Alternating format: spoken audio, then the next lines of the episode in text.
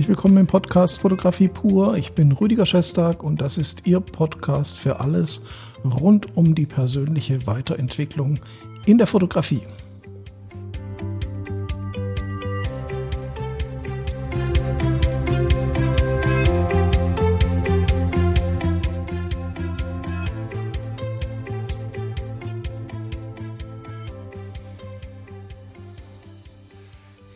Ja, herzlich willkommen. Und ähm, wir befinden uns ja gerade in der Krise, in der Isolation. Und ähm, ja, man könnte jetzt sagen, jetzt spricht er auch noch über Corona, aber äh, darum geht es gar nicht so sehr, sondern es geht mir in diesem Podcast jetzt darum, ein bisschen zu aufzuzeigen, was uns diese Zeit, die wir mit uns selbst verbringen, wenn auch zwangsläufig, weil wir kaum Fotoaufträge haben, was uns die bringen kann und das Ganze aus meiner persönlichen Sichtweise und aus meiner persönlichen Erfahrung. Und vielleicht ist das auch die ein oder andere Anregung für Sie. Ich bin ja auch die meiste Zeit jetzt im Homeoffice und ähm, habe natürlich viel zu tun, weil ich ja nicht nur Fotoaufträge, die jetzt alle wegfallen, ähm, normalerweise mache, sondern eben auch die das Studium, das Fotografiestudium an der XLab Akademie betreue. Und äh, da gibt es natürlich auch sehr viel zu tun. Aber ich habe natürlich auch Zeit zum Nachdenken und zum Reflektieren. Was kann uns diese Zeit jetzt bringen? Ich will einfach mal so ein bisschen ausholen, was, ähm, was ich so in dieser Zeit treibe, wenn ich ähm, ja, Zeit übrig habe. Und das ist natürlich ein bisschen reflektieren über meine Arbeit. Natürlich versuche ich jetzt für die Zeit danach die Akquise und das Marketing so ein bisschen voranzubringen. Äh, das ist ganz klar, aber ich räume auch sehr stark auf. Und aufräumen heißt eben bei mir auch, äh, das Bildarchiv, sowohl das digitale Bildarchiv, ein bisschen zu bereinigen. Äh, da sind sehr viele Aufnahmen, äh, ja, seit 1989 habe ich praktisch Aufnahmen im Archiv, ähm, die man vielleicht auch gar nicht mehr braucht und dann wird einfach ein bisschen aussortiert und nur die besten Bilder behalten und so kann man viel Platz schaffen. Genauso bin ich dabei, das analoge Archiv, das aus vielen tausend Negativen und Filmen besteht, ähm, ein bisschen auszudünnen und auch da nur die besten Aufnahmen zu behalten, einiges Wichtiges einzuscannen, vieles aber auch wegzuwerfen. Und das befreit ganz schön, muss man ehrlich sagen. Ich mache das übrigens auch mit meiner Technik. Also ich habe jetzt schon in der letzten Zeit, auch schon vor der Krise, begonnen, Technik loszuwerden, die ich einfach nie benutzt habe und die einfach mein, meine Räume hier ohne Ende füllt. Also das sind Sachen, die kann man sehr schön machen und da kann man sich auch so ein bisschen befreien von altem Ballast. Was das Marketing anbelangt, ähm, da denke ich, sollte man auf jeden Fall mal über seine Webseiten schauen. Wenn man einen Shop hat, sollte man diesen nochmal durchgehen, aktualisieren. Da bin ich aktuell noch dran. Und ähm, wenn man mal auf die Webseite schaut, da sind auch, ist auch viel Ballast noch drin, wo man sich auch verbessert hat, den man vielleicht rausschmeißen sollte, weil er nicht mehr dem aktuellen Stand der Dinge entspricht. Und auch das ist ganz schön viel Arbeit. Also Sie sehen, äh, man kann sehr viel Zeit mit solchen Sachen verbringen, die einem dann vielleicht nicht kurzfristig, aber langfristig dann doch was bringen. Und das ist durchaus äh, eine gute Sache. Und da bin ich dran. Und diese Beschäftigung mit dem ja, Bereinigen der ganzen Geschichten, die geht bei mir noch einen Schritt weiter. Und ich glaube, jetzt wird das Ganze interessant, weil ich eben auch gemerkt habe, auch beim Durchschauen meines Archivs, dass man ja doch sehr viel Zeit in der Fotografie damit verbracht hat, äh, Bilder zu produzieren, die andere von einem verlangt haben. Das ist ja auch klar, in der Auftragsfotografie macht man die Bilder, die verlangt werden. Aber auch da sollte man sich weiterentwickeln. Und ähm, das ist, glaube ich, ein ganz wichtiger Aspekt. Ich denke, und das ist bei ganz vielen so und bei ganz vielen Fotografen, besonders auch dann, wenn man anfängt und bei mir auch lange Zeit so gewesen und immer noch nicht ganz abgeschlossen, dass man ja doch so einen Anspruch hat zu sagen, gute Fotografie ist für mich A, technisch perfektes Bild. Ja, das ist klar, ich möchte technisch perfekt sein. Und B, ich möchte dem Idealbild dessen, was ich habe oder was der Kunde hat, so nah wie möglich kommen. Ja, und das war es dann eigentlich auch schon. Diese zwei Punkte, wenn man die erreicht hat, dann ist man gut, dann ist man professionell. Und da beginne ich im Moment das Ganze zu hinterfragen. Und zwar aus folgendem Grund. Wenn man, gerade wenn man sich jetzt äh, Bilder anschaut, die auch viele Kunden von einem wünschen, dann ist es so, dass dieses Idealbild in Anführungszeichen doch teilweise sehr stark einem Klischeebild entspricht und äh, dazu führt, dass man, dass man Bilderwelten reproduziert, die so im Allgemeinen als schön gelten. Sie kennen das bestimmt, wenn Sie Porträts machen. Romantische Porträts, äh, romantische Doppelporträts, Hochzeitsbilder, die irgendwelchen romantischen Klischees entsprechen. Das geht aber auch bei Architekturbildern, bei Landschaftsbildern, im Prinzip in jedem Bereich, auch bei Stillleben. Äh, da wird so viel produziert, technisch sehr sauber und auch vom Stil her das, was so in der Allgemeinheit als romantisches, schönes gilt. Und ähm, das ist so eine Sache, die mich, also von der ich mich im Moment auch immer weiter entferne. Was jetzt nicht heißt, dass die Bilder schlechter werden, sondern ich bin der Meinung, und äh, es ist wirklich so, wir sind ja in einer Zeit, wo ganz, ganz viele Leute viele, viele, viele Bilder produzieren. Man wird überschwemmt von Bildern. Und ich glaube nicht, dass man sich einen Platz in der Fotografie äh, reservieren kann, wenn man das macht, was von der Allgemeinheit als schön und gut angesehen wird, wenn man das reproduziert und wenn man das produziert.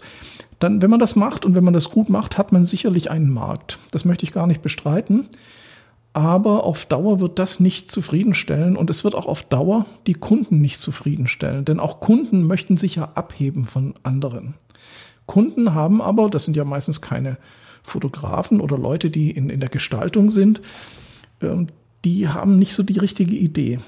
Das heißt, wenn die sagen, ich brauche jetzt mal Bilder für mein Plattencover oder für meine Firma oder von meinem Produkt oder von meinem Gebäude oder was weiß ich, ähm, die überlegen sich dann, ja, was soll ich mir da, was soll ich denn da beauftragen? Was soll ich dem Fotografen sagen? Und wenn man in, dem, in der Designszene nicht so tief drin ist, dann kommt man eben ganz schnell zu den Klischeebildern, die alle so machen. Und dann sagt man dem Fotografen, so möchte ich es haben, weil man es einfach auch anders nicht weiß. Und der Fotograf macht das dann, weil er ja artig ist und weil er Geld verdienen möchte. Und diesen Kreislauf, den möchte ich so langsam, das mache ich ja auch schon seit einiger Zeit, durchbrechen.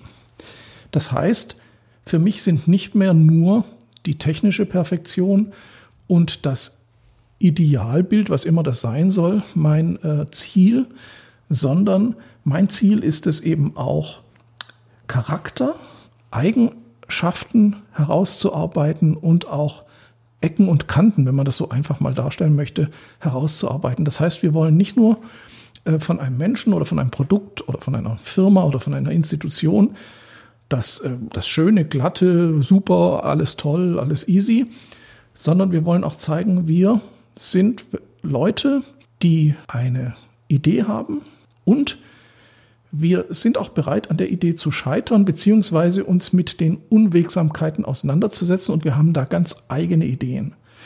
Und wenn man das in Bildern umsetzt, ich glaube, dann kann man einen neuen Markt erobern, weil immer mehr Menschen möchten sich eben absetzen und möchten auch ähm, ihre Eigenheiten dargestellt haben und nicht möglichst gleich aussehen. Also ein ganz plattes Beispiel mal ein junges Fotomodell lässt Fotos von sich machen. Und da gibt es eben die meisten, oder es gibt zwei Fraktionen, würde ich mal sagen. Die meisten haben so eine Vorstellung von einer, äh, die wollen dargestellt werden wie Topmodels, wie Germany's Next Topmodel, wie eine Barbie-Puppe. Also diese Klischee-Schönheiten wollen, also die wollen einfach das auch sein, um sich selbst zu bestätigen. Und dann denken sie, dass sie dann Chancen auf dem Markt haben. Aber in Zeiten von Instagram, ähm, wo sich jeder so darstellt, ist einfach der Markt so übersättigt, dass man als junges Modell ja eigentlich fast kaum Chancen hat. Man hat zwar Chancen, viel fotografiert zu werden, aber Geld zu verdienen ist irgendwie fast unmöglich. Und äh, nicht erst seit jetzt, äh, sondern schon seit viel längerer Zeit, eigentlich seit den 90er Jahren, äh, sind ja auch Modelle auf dem Markt, in Anführungszeichen, die Ecken und Kanten haben, die nicht dem gängigen Schönheitsideal entsprechen. Und die boomen dann auch zum Teil und die kommen dann auch auf die Cover von Modemagazinen. Nicht nur natürlich, aber das ist das, was interessant ist, will ich damit sagen.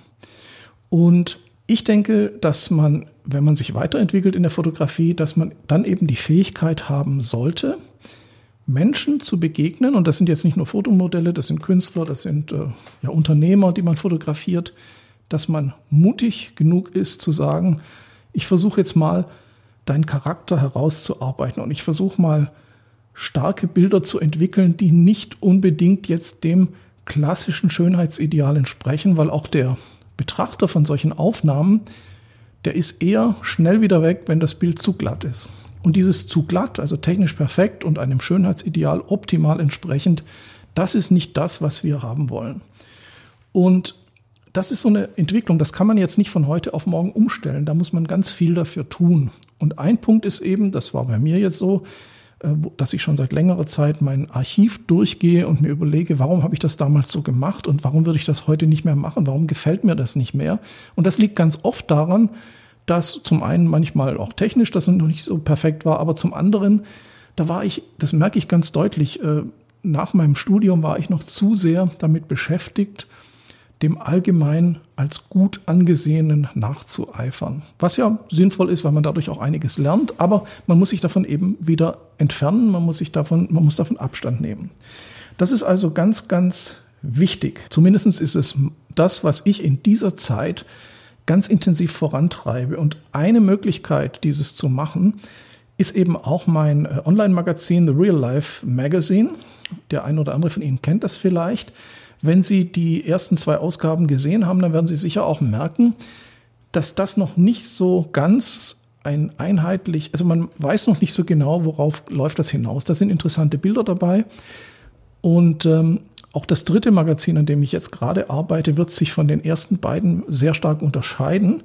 Aber der Weg, der ist für mich sehr klar. Der Weg geht darin, geht dahin, ähm, Menschen zu zeigen, zu porträtieren, Menschen darzustellen, egal ob Modelle oder nicht, und mehr oder weniger die ungewöhnlichen Seiten dieser Menschen herauszuarbeiten, den Menschen also noch näher zu kommen als nur über die Fassade. Und das ist eine ganz spannende Sache und die macht unheimlich viel Spaß. Und da bin ich eben dran und das hat mir eben auch diese Krise in Anführungszeichen jetzt gezeigt, obwohl das Magazin ja auch schon vor der Krise begonnen wurde. Also das heißt, die ganze Tendenz ist schon da. Aber jetzt habe ich einfach Zeit, das Ganze zu reflektieren. Und da kommen auch noch ein paar andere Sachen dazu. Ich weiß nicht, Sie werden sicher auch gemerkt haben, äh, auf YouTube zum Beispiel, ich schaue sehr viel auf YouTube, weil da auch Interviews mit äh, Künstlern äh, zu sehen sind und so weiter. Ähm, diese ganzen Plattformen wie Spotify und YouTube, die sind immer aggressiver, was Werbung anbelangt. Und sie verlangen von einem, wie mich, der jetzt auf YouTube postet, immer aggressiver und regelmäßiger zu posten, um bestimmte äh, Zahlen von Besuchern zu bekommen. Und ähm, ich merke jetzt für mich eben auch, dass das völliger Blödsinn ist und dass das nicht das ist, was ich möchte. Das heißt jetzt nicht, dass ich sage, ich mache keine YouTube-Videos mehr, das stimmt überhaupt nicht, aber ich habe mich jetzt gefragt, warum eigentlich unterwerfe ich mich einem Zwang, zu einem bestimmten Tag in der Woche ein Video zu posten. Zum Beispiel, ich mache das ja mal montags, das äh, YouTube-Video und am Donnerstag den Podcast, der auch auf YouTube erscheint. Und äh, oftmals funktioniert das auch, aber manchmal stehe ich dann eben da ein, zwei Tage vorher und denke, scheiße, ich habe noch kein Thema, was mache ich denn jetzt? Und dann muss ich mir was aus den Fingern saugen. Und darauf habe ich jetzt keinen Bock mehr, muss ich ehrlich sagen. Ich habe keine Lust mehr, mich diesen Standards, von, mit denen andere Geld verdienen, also in dem Fall eben so Plattformen wie YouTube, ähm, zu unterwerfen, sondern ich mache dann Videos, wenn ich Ideen habe. Und das ist nicht wenig. Das heißt, es werden nicht weniger Videos, aber ähm, einfach diese Standards, die eben auch in der Fotografie eben sind, einer Hochzeitsfotografie zum Beispiel, da erwartet man bestimmte Standardaufnahmen von den Fotografen. Warum? Man kann sich, glaube ich, dann etablieren, wenn man es anders macht. Und das ist, glaube ich, das, ja, das am einfachsten zusammengefasste Stichwort, was alles das zeigt, was ich jetzt eben während dieser vielen Minuten hier erklären wollte, anders machen und gut machen und dadurch eben ja, sich von anderen absetzen. Das ist das Ziel und das ist viel Arbeit.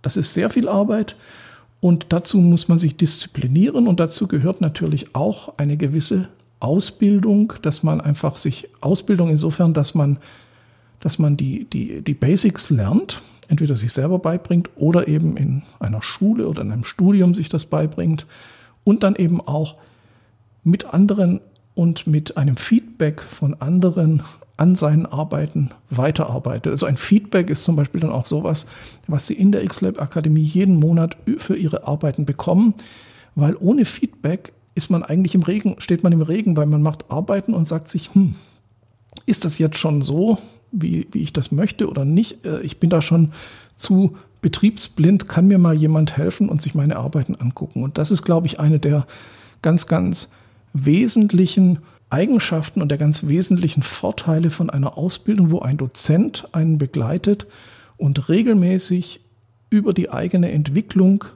draufschaut und Tipps dazu gibt und einen begleitet. Ja, das war jetzt ein bisschen Werbung für meine XLab Akademie, für das Studium der Fotografie, aber auch das muss sein, weil ich möchte nicht abhängig sein von Werbeeinnahmen bei YouTube. Das ist der Sinn von der Sache. Ich wünsche Ihnen noch eine gute Zeit in der Krise und nutzen Sie diese, sodass Sie vielleicht hinterher nicht sagen, äh, das war mega schlimm in der Krise, auch wenn es schlimm ist, aber vielleicht können Sie ja hinterher sagen, das war super, ich hatte eine, ich hatte jetzt Zeit, mich nochmal so richtig von Grund auf neu zu definieren und alles nochmal zu durchdenken und mich vielleicht nochmal ganz neu und viel besser aufzustellen. Ja, in diesem Sinne, ich schalte die Musik wieder ein. Wünsche ich Ihnen alles Gute und bis zum nächsten Podcast aus dem Podcast Fotografie pur aus der XLab Akademie. Rüdiger Schätztag.